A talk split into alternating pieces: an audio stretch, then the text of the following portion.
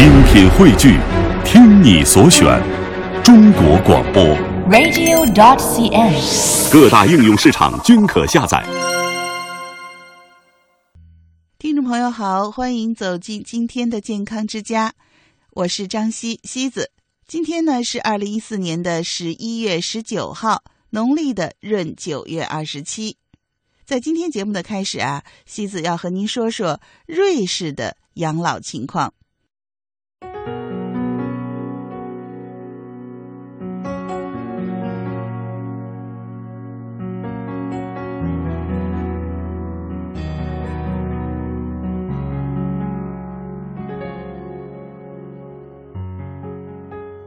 济合作与发展组织，也就是 OECD，在今年初发布了一份三十四个成员国及其他发达国家最新的人均寿命的数据。这个数据显示呢，瑞士的人均寿命高达八十二点八岁，居榜首。这和瑞士政府重视民众健康管理是密不可分的。瑞士政府啊，特别看重老年人的营养。为十万老年人提供养老餐就是其中一例。瑞士呢，有将近百分之十六的人口在六十五岁以上。那很多老年人啊，由于年龄偏大或者患有慢性疾病，导致行动不便，当然也会影响到他们的食欲。为此呢，瑞士联邦老年协会几年前就开始同地方政府、公益组织和企业合作。为六十岁以上的老年人每天提供色香味俱全的养老餐。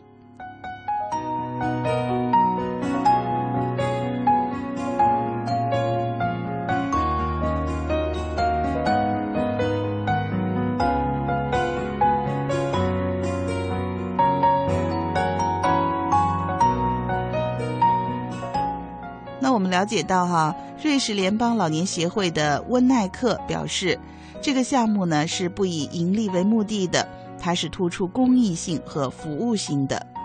各地给老年人制作养老餐的，多是一些护理集团的餐饮部和食品集团，这样呢有助于食品的安全管理。瑞士政府也会随时抽查，每年根据服务状况对相关的企业做出奖励或者补贴。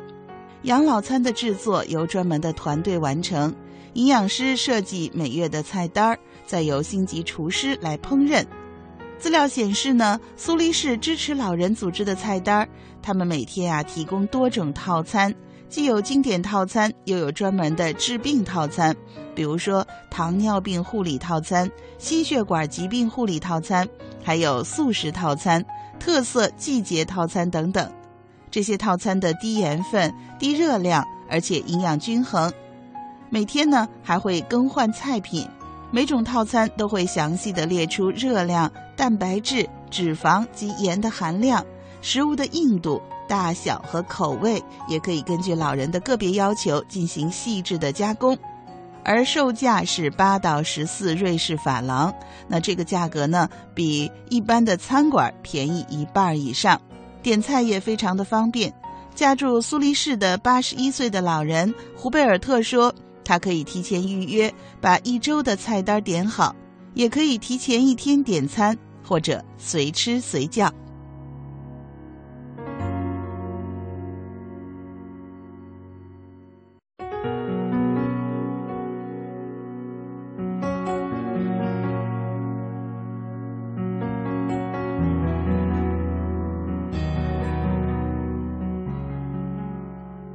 瑞士许多老年人家里建有网络家庭系统，为老人点菜、收款和送餐一条龙服务提供了方便。老年人可以利用专门的视频键盘或者智能手机 iPad 来点餐，屏幕上呢可以显示各种套餐的图案和介绍。老人只要按一下图案，再按确认键就可以了。胡贝尔特老人表示自己没有精力做饭。儿女又不在同一个城市，政府配送养老餐活动解决了他们的后顾之忧。现在呢，他每天都能吃到营养美味的饭菜，大家都安心了。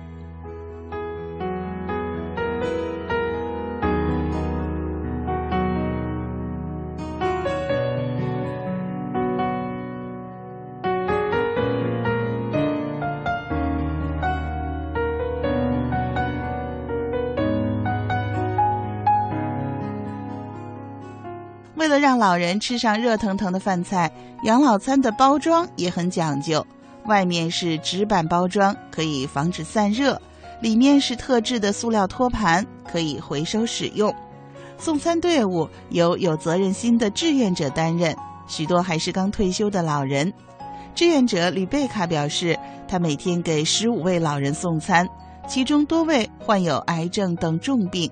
在送餐的时候，他也会了解老人的情况，并且及时报告给护理组织。瑞士《每日导报》表示，随着瑞士社会老龄化的日益突出，养老餐上门服务越来越受欢迎。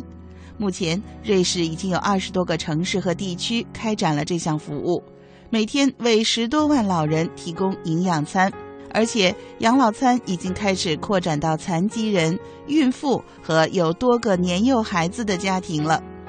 养老餐不赚钱，甚至还要政府补助，但从长远看，这是一项利国利民的举措。瑞士联邦老年协会负责人温奈克表示，瑞士现在百岁老人的比例是欧美国家当中最高的。同时，瑞士的医疗支出却是全球最低的国家之一。听众朋友，您正在收听的是中央人民广播电台老年之声的健康之家。最近呢，二零一四世界卒中日宣传周系列活动在北京启动了。接下来呢，我们一起来分享林燕在现场采录的音响。第二，稳步推进两个医改专项工作。啊中央财政设立了两个医改专项，第一个医改专项是脑卒中高危人群筛查和干预项目。二零一一年，财政部原卫生部设立医改专项脑卒中高危人群筛查和干预项目启动，各地卫生行政疾控中心及基地医院主动与当地政府的民生惠民工程相结合，积极开展。对高危人群的干预随访工作，三年的项目工作为全国近三百五十万四十岁以上居民实施了脑卒中危险因素免费筛查，并建立了筛查档案；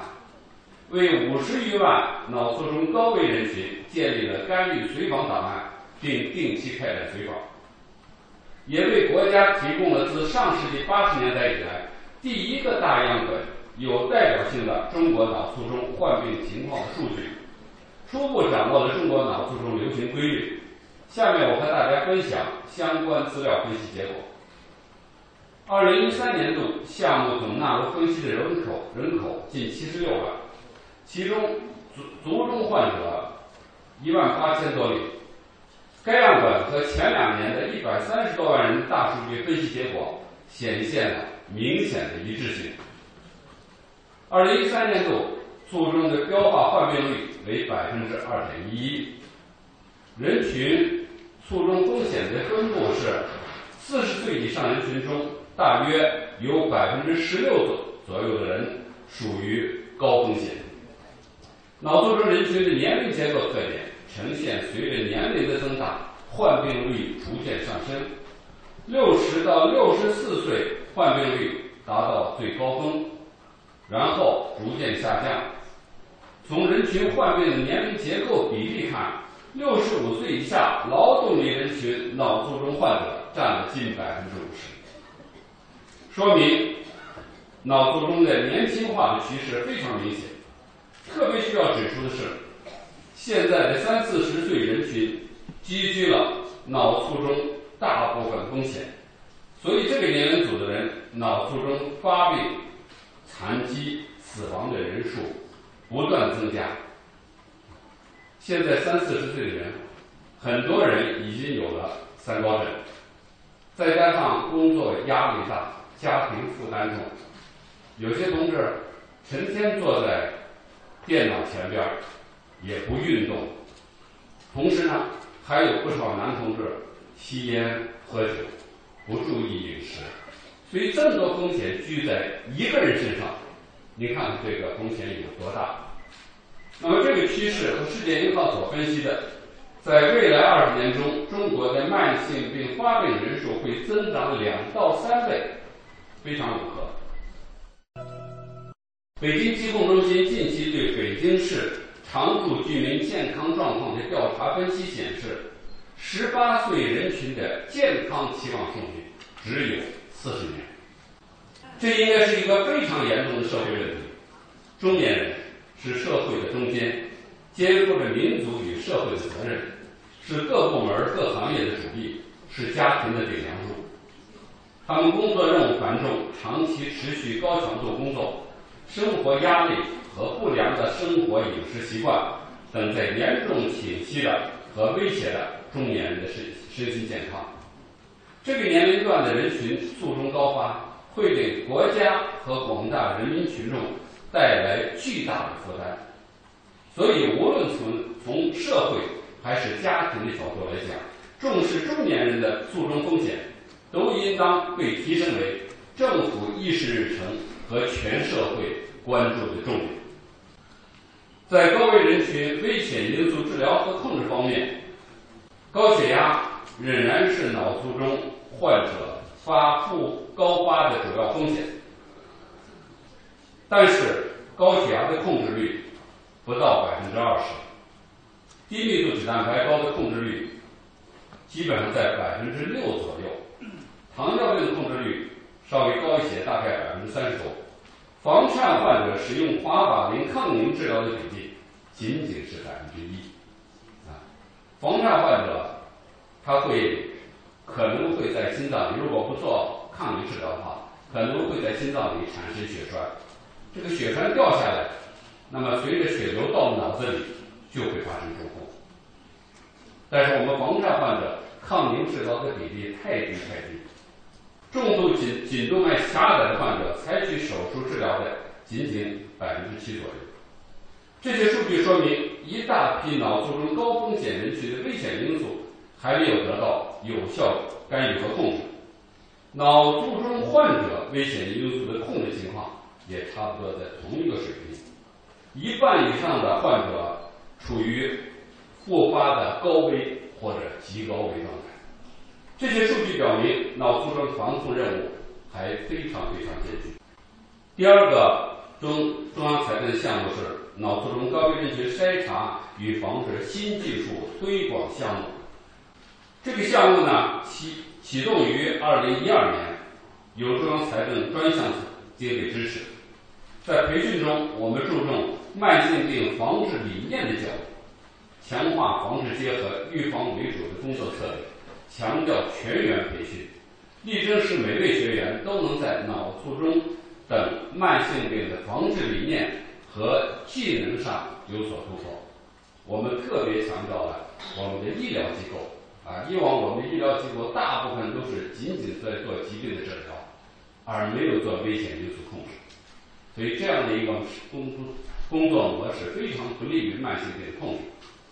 两年中，全国有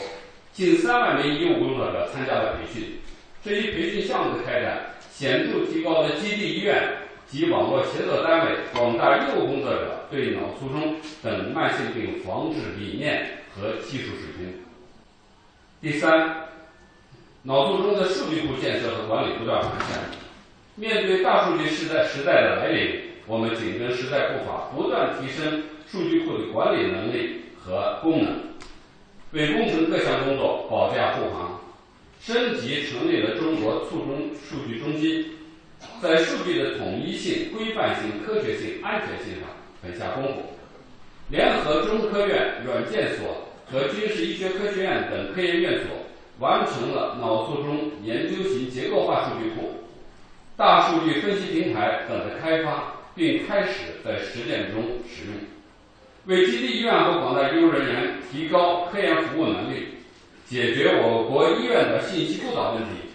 做出了有益的探索和尝试。第四是加大健康宣传教育力度，积极开展义诊救助工作。工程委员会组织全国相关领域的知名专家，并动员企业、媒体等社会各界积极参与，到西藏、内蒙、云南、山西中西部等偏远地区和革命老区开展义诊宣传、健康教育等活动，广泛推动心脑血管病的科普宣传工作，同时针对贫困人群，联合中国医药卫生事业发展基金会建立公益基金，并鼓励社会各各界积极参与，共同开展对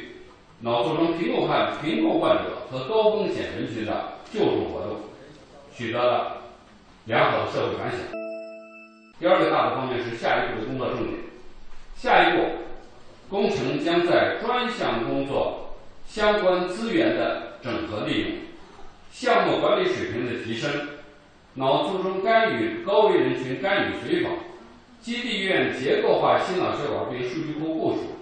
医务人员全员培训和民众的科普宣传教育等几项重点工作中强化工作要求，提高管理水平，推动工程各项工作深入开展。为探索脑卒中防治体系建设模式和其高效运行机制不断努力。我相信，通过社会各界共同的努力，必将会形成全社会防控心脑血管病等慢性病的良好氛围，也将为我国慢性病防控体系建设提供有益的借鉴和参考。同志们、朋友们。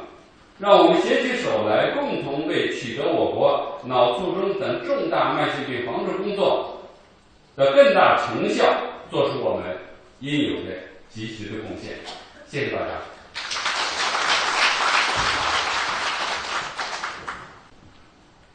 谢谢王院士。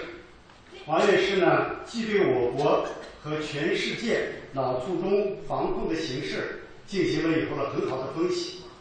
同时呢。又对我国脑卒中防治工作做了很好的以后的精彩的报告。王院士呢十分重视中国脑卒中防治工作，高度关注关注我国脑卒中病人低龄化的趋势，积极倡导健康的生活方式，引导公众提高对慢性病的认识，提高对心脑血管疾病的关注。他一直亲力亲为，带领大家共同开展脑卒中的防控工作。相信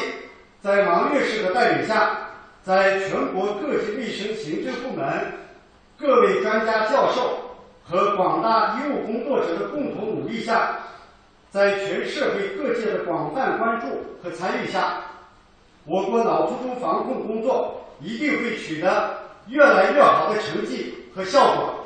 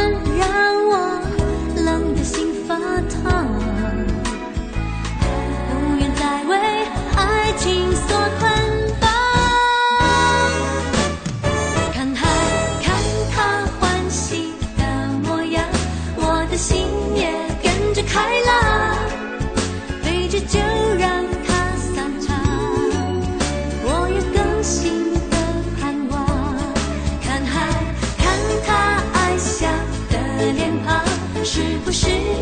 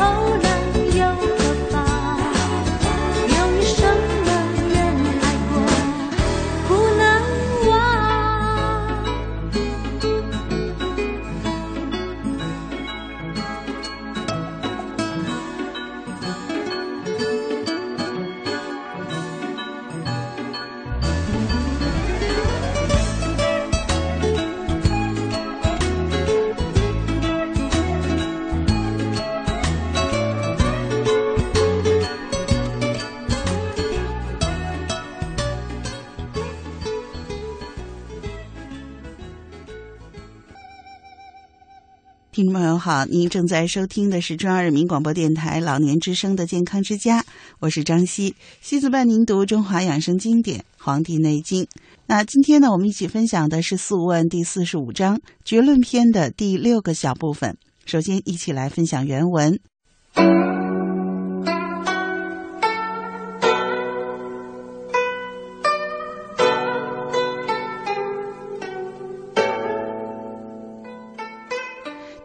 善，愿闻六经脉之诀状病能也。”岐伯曰：“巨阳之厥，则肿手头重，足不能行，发为循谱；阳明之厥，则颠急欲走乎，腹满不得卧，面赤而热，望见而忘言；少阳之厥，则暴聋狭肿而热，胁痛，行不可以运。”太阴之厥，则腹满填胀，后不利，不欲食，食则呕，不得卧；少阴之厥，则口干腻赤，腹满心痛；厥阴之厥，则少腹肿痛，腹胀，静叟不利，好卧屈膝，阴缩肿，行内热。盛则血之，虚则补之，不盛不虚，以精取之。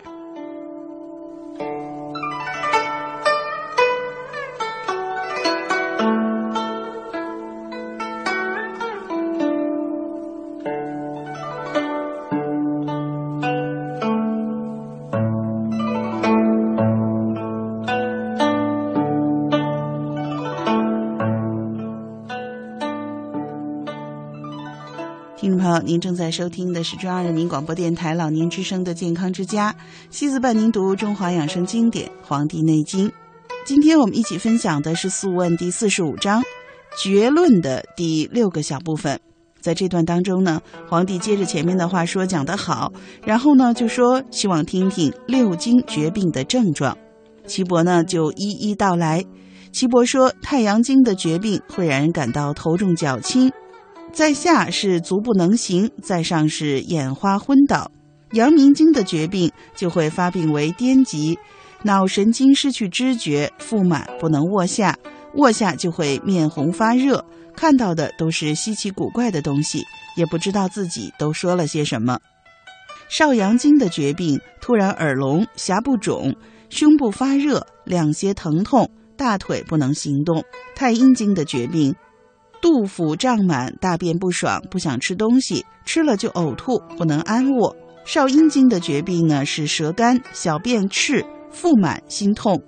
厥阴经的绝病，少腹肿痛，腹胀，小便不利，睡眠喜欢蜷腿，前阴萎缩，足胫内侧发热。所有这些绝病，身体强壮的就用泻法，虚弱的就用补法。虚实偏颇不明显的，就刺所有病的本经主穴。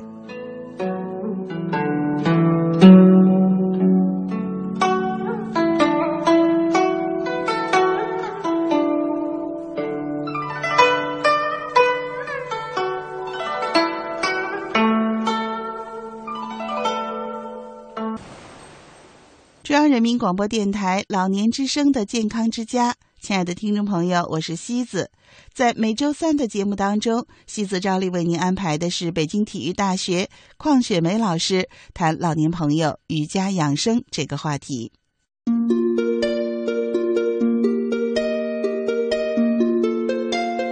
邝雪梅毕业于北京体育大学竞技体操专业，国家一级健身教练。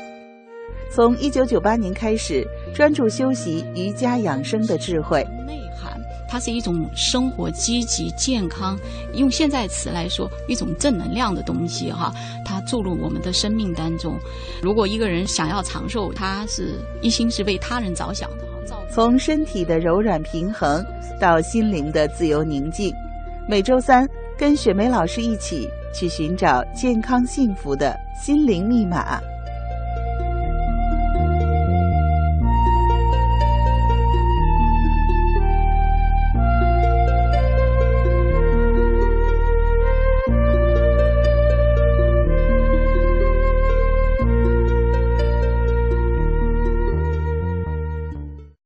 反正就是说，在那把自己的身体要明白，就是什么可以做，什么不能做。所以我觉得，嗯，要小心的，就是讲到的一个，你如果你怕有什么事儿，就是到了，就是要把速度放慢。嗯，像急躁的人啊，那个你性格急的人，你就要安心，慢慢的，然后突然之间要让他叫 calm down 哈，嗯，就是让他安静下来，平静下来，哦，语速放慢。呼吸放慢，少吃啊，处在一种 静息静养的状态吧。其实，那这个时候你一到那个地方，其实也是对你在高原上面，就是在平原我们现在的这个正常的这个状态当中的一个身心的一个转极致状态。对，在这种极致状态体现的东西，实际上我觉得在我们平常的生活当中也是有益的。对对对呀，就是所以说，就是那你在这样的一个快节奏的生活那个环境里面，突然间变成要让你让你刹那之间放慢，你能不能转换？其实我觉得这个真的要让我们大家去做一种你的身心的转换。它其实其实就是搞成就，我觉得去高原这点好，就是生活其实是要放慢，slowly down 哈，就是要放慢步伐，不要那么快。嗯，他让你明白这个，然后在这个过程当中，其实很多，我觉得你能不能放慢，你能不能适应那个环境，其实很多情况来说，看样子好像是身体是可以适应的，但是其实我刚才讲的，它最终归根结底是心的问题，就是你的心在这个时候有没有去做调整，就是你是不是愿意去改变一些东西。啊，你你在那个地方，好像我们说不能，其实一切都有可能，每个人都可以改变，每个人都能调整，只是在他的内在，他不知道怎么去调整他，所以他说我要慢，但是他心里面嘣嘣嘣嘣嘣跳啊，然后他的观念、他的思想在那卡住了，我就不动，好像是在跳，但是他没有动，嗯，他那个东西没有动，那么他也好像不能适应。其实我觉得人能不能适应那个环境，都是身心的一个转换，嗯，对你的转换了以后。真的要合一一下节拍，跟他这个周围的这个环境节奏合拍了，没有不可能的。你想一个钟摆，夸夸夸走得很快，那个跑的节奏，你到底他必须要慢的时候，你为什么不放慢？那你放慢的时候，你就跟他合拍嘛，合拍你的身体就 OK 嘛。你不放慢，你也跟着快步，那就没办法，他俩不统一、不协调，就会有问题。这应该不是问题。当然，虽然说在那个地方，就是相对真的身体有疾病，或者说相对很胖的人，会有点麻烦，稍微有点麻烦。瘦的人其实，在那个地方会相对来说。出现这种高原反应的会稍微差一点，嗯，所以我们这二十个人里面，他们是全部吃，就是出发到了西藏就要吃高原安，吃那个叫做叫丹木斯红景天。来之前吃红景天，我都没吃，我吃了三天吧。后来因为有感冒，那个里红景天有一些成分是跟这个感冒会产生反应的，我就停了，然后我就没吃了。他们说这个三天之前吃红景天管用吗？我一讲肯定是不管用。人说要半个月，要一个月吃哈，我就没有吃到，反正吃了三天，嗯。然后呢，他们就是一直到了那地方又去买药嘛，买那个高原安，买那个丹木斯，丹木斯是从新加坡每个人那个我们那个新加坡的人限量给大家带了二十粒，它是属于西药。对，然后但是它是有一点副作用的，我就怕副作用，就是肢体会有一些麻木啊，这个嘴角发麻呀，然后它有利尿剂的作用嘛，我不吃，他给我带了，本来我说叫他别带的，但他说他怕我有反应，还是给我带了，带了就带了嘛，然后我没吃，他们每个人都吃了，就一直说吃到上山，然后回来我说你们该停了嘛？没有，一直吃到回到拉萨，返回到拉萨，离开机场。就这一天，我是一粒药都没吃，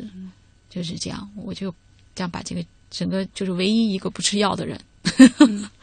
没有，我也不太赞同吃药，因为我当时也是我走那个新藏线的时候，他们部队里边也是给我准备了好多，不是给我准备啊，就是他们部队里面有的就是应急的药，然后。都放在我的那个房间里，因为它有一个大大的箱子嘛，包括氧气瓶什么的。嗯，我一点都没有用过。啊，就是包括我到高原反应最最厉害的那一天，我就是自己打坐，然后我就坚决不用。这个是很好的，其实这个打坐的方法还是很好。我居然在那个地方，嗯，也打坐过一次，我觉得身体非常舒服。居然打坐了以后，那天晚上是在拉萨整个西藏是睡得最舒服的一天。就是有有一天就是打坐，叫做。庞马雍措，我们到了庞马雍措，刚好就是大家睡大通铺嘛。我躲的这个黑乎乎的一个角落，就是我有一个就是这么大的屋子，刚刚他摆了四张床，啊，然后他们后来这个屋子没有人，但他们都在外面闹哄哄的，那大通铺啊，外面都大通铺，一溜，我就躲在这个窗子边上头，在那闭上眼睛静坐一段时间，哎，那感觉很好，而且居然还能够气流重现，就是在这一条，我能感觉它连起来了，就特别舒服。就是我觉得在那种时候打坐是人很容易对进入状态，进入那个就是无我的状态，对他因为他他他少言少语啊，然后你没有什么杂念啊，所以他很容易感觉特别好那天，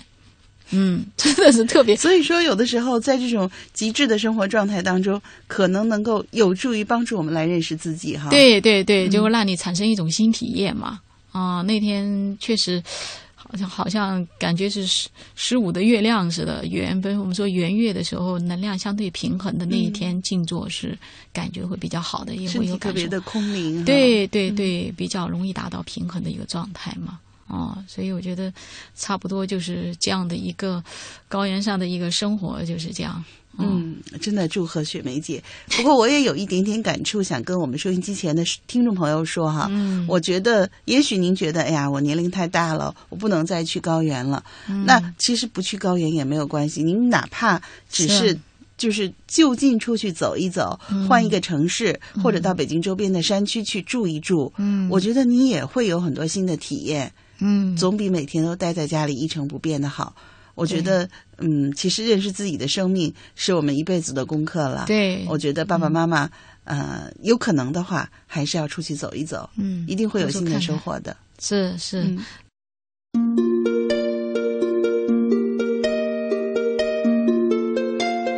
邝雪梅毕业于北京体育大学竞技体操专业，国家一级健身教练。从一九九八年开始，专注修习瑜伽养生的智慧。它是一种生活积极健康，用现在词来说，一种正能量的东西哈。它注入我们的生命当中。如果一个人想要长寿，他是一心是为他人着想的。从身体的柔软平衡到心灵的自由宁静，每周三跟雪梅老师一起去寻找健康幸福的心灵密码。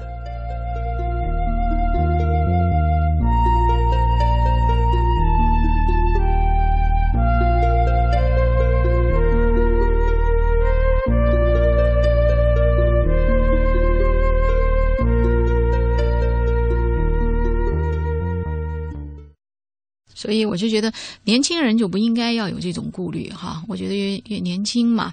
嗯，他们很多人也是，其实他的顾虑都是思想带来的，觉得哟害怕，我可可能去不了，可能都是说我可能我可能身体不行，我可能没这么好的身体。其实他跟这个没有太大的关系，而是说你是不是在你的心理当中，你是不是认为你可以做得到？其实那个信念真的很重要。对，嗯，你要相信。可能这件事情就是一大半的成功，你都开始都觉得不相信，不能够动，不能在那存活，不能在那生活，呼吸一口新新鲜空气，那真的不行，那就真的是不可以呼吸，因为这个思想它能制约我们的身体。嗯，实际上不论您的年龄有多大。您放开不用害怕，对，挑战一下，没错。哪怕我们到了那发生了什么事情，那那我起码我能明白我发生了什么在那里，是吧？嗯，有很多人真的，但是去的时候给我们讲了很多很多的身边的例子，就是很年轻的人到了拉萨机场就是就是抢救急救这么严重的呢，啊，然后就是救护车来，然后马上就是连看一眼都没看，就是躺在那就要往回送的，就是直接进医院的。这是很奇怪的哦。到了那机场就就要用救护车抬走，然后就是急救，然后到医院去。说说你抬起来看一眼，说那个好歹你也进了一下那个西藏啊。说看抬不起头，就是躺在那就不行，真的。其实我其实我发现有一种人好像在那个地方会略有一些小困难，因为我旁边。我也看了几个没有成型的人，他们到了那回来的，其实都会是，嗯，就是思维很快的人，就是说话速度很快的人，急躁、急的人，对，然后脑子特灵活的人，哦，呃很有很有逻辑性的人哈，在那个地方好像不能待长时跟这有间，关系吗？好像有，因为因为他的那个他就是慢嘛，嗯他没法慢嘛、嗯啊，他没有没有办法跟当地的那个节奏去调频啊，他他没有找到这个这个节律。就步调一致的感嗯觉，他没有找到，所以他还是仍然用那么快，然后那个脑子转得很快的感觉，就在那个当下，所以他可能要消耗大量的氧，嗯也有很大的关系，所以他们都不行。其实我一直是觉得啊，嗯。我们收音机前的爸爸妈妈，我们听瑜伽教练雪梅老师讲述他去西藏的经历，其实不单单是一个旅行者，其实在整个的过程中，雪梅老师一直在跟我们传递他对于自己的身体、对于生命的体验。嗯嗯，对，一个转换，对。其实叫做就是让身体做一个转换嘛，那不一样嘛，那个地方，但他怎么看怎么转，转换的这种嗯方式模式啊，比如说我说呼吸放慢，这个其实是一个最好的，然后让自己马上安静下来。嗯，实际上我听到一种说法，好像说一个人一辈子的呼吸是有定数的。嗯如果你呼吸放慢了，你就可以活得更长一点。对呀如果你呼吸太快了，那你可能就早早的把你的寿命就用掉了。对对对，能量就用掉了嘛，嗯。